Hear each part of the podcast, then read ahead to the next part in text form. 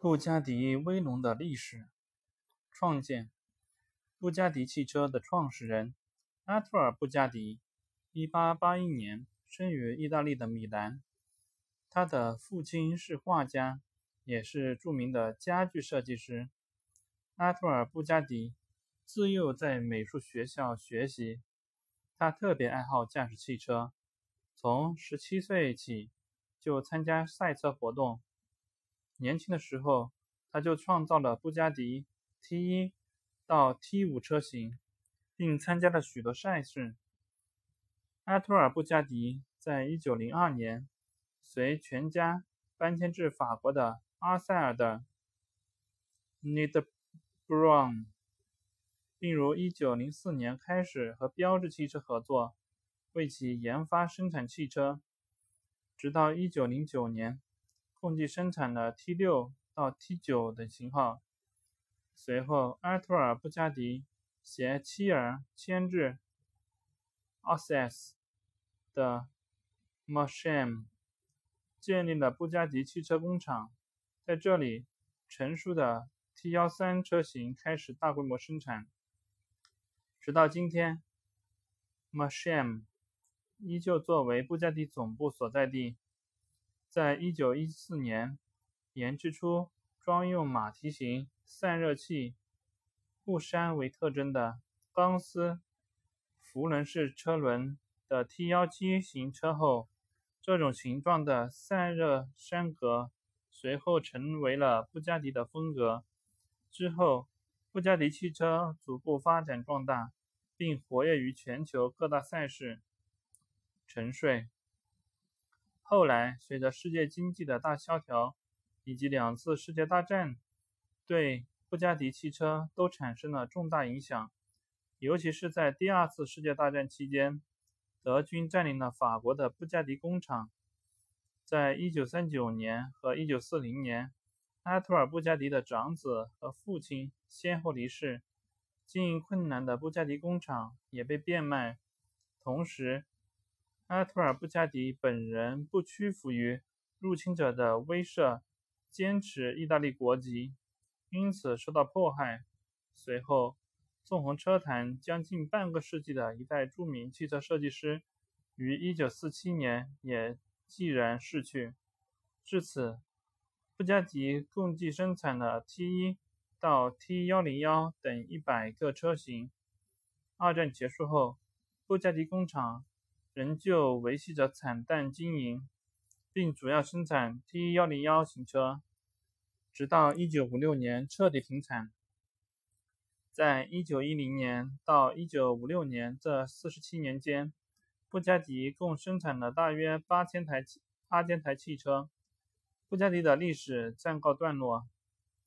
苏醒，直到1987年，身为金融家的汽车经销商 Romano。A r t i o l i 购买了布加迪品牌，并将布加迪总部由 m a r c h a m 迁至意大利。布加迪重回车坛，并于1991年推出了 EB1110，作为创始人 EB 诞生110周年的纪念。EB110 采用了580马力的中置12缸涡轮增压发动机，四驱。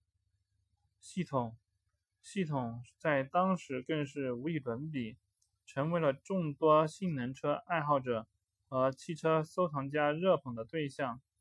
但后来由于经营不善，布加迪于1995年宣告破产，留下了约十二辆处于不同装配阶段的汽车被荒废在生产线上。直到后来，该公司的债权人才决定如何处置它们。雄起。一九九八年，布加迪品牌被大众收购。随后，大众品牌并没有像其他超值超级跑车那样对现有车型进行改进，从而看看能够达到什么样的标准，而是破天荒的先订立了一千零一马力、二百五十三英里每时、约四百零七公里每小时极速的标准。然后雇佣大量工程师，夜以继日，为达到这个标准而不断克服各种技术难题。这也是布加迪与研发其他超级跑车最不同的地方。最后的结果就是现今叱咤车坛的布加迪威龙16.4。另一方面，大众也开始着手重建布加迪位于法国莫什尔的生产工厂，最终新工厂被命名为巴巴加迪阿特里尔。该工厂于2004年竣工，2005年正式开放，已作为布加迪总部所在地。布加迪生产跑车、旅行车和豪华轿车几十年，而且至今仍被许多人认为是那个时代最卓越的汽车。阿特尔·巴加迪的公司在他去世后不到十年的1956年破产。之前，他们已经生产了八千辆汽车，有一些带有赛车的特质，让人至今难忘。大约三十五年后，布加迪公司重出江湖，被一位名叫 Romano Artioli 富有的汽车意大利汽车经销商购得了布加迪品牌的使用权，使得这个神圣的品牌再度开始生产脍炙人口的汽车。为纪念阿托尔诞辰一百一十周年，阿提尔里推出了据此命名的 EB 幺幺零，它是最快，同时也是世界上有史以来最昂贵的量产车之一。一九九五年，在生产了一百二十辆超级跑车五五五百五十马力的 EB 之后。布加迪公司再度关门歇业。一九九八年，德国大众公司购买了布加迪的商标权。布加迪品牌在一片唏嘘声中进入了一个新的阶段。人们都认为，大众公司想重建这个倒霉品牌的想法不切实际，最终一定会再次以失败告终。但是在二零零一年，布加迪推出了。威龙幺六点四概念车，并宣布它将以世界上最快马力、最强劲的车型上市。多年以后的威龙汽车终于亮相，进入了公众的视野。布加迪的新总裁布希尔博士决心要让威龙再度上市。他的总工程师希尔伯。的帮助下，带领公司对威龙超过百分之八十五的部位都进行了大规模重新设计。后来的结果是，以曾经驾驶布加迪五七赢得一九三九亿曼桂冠的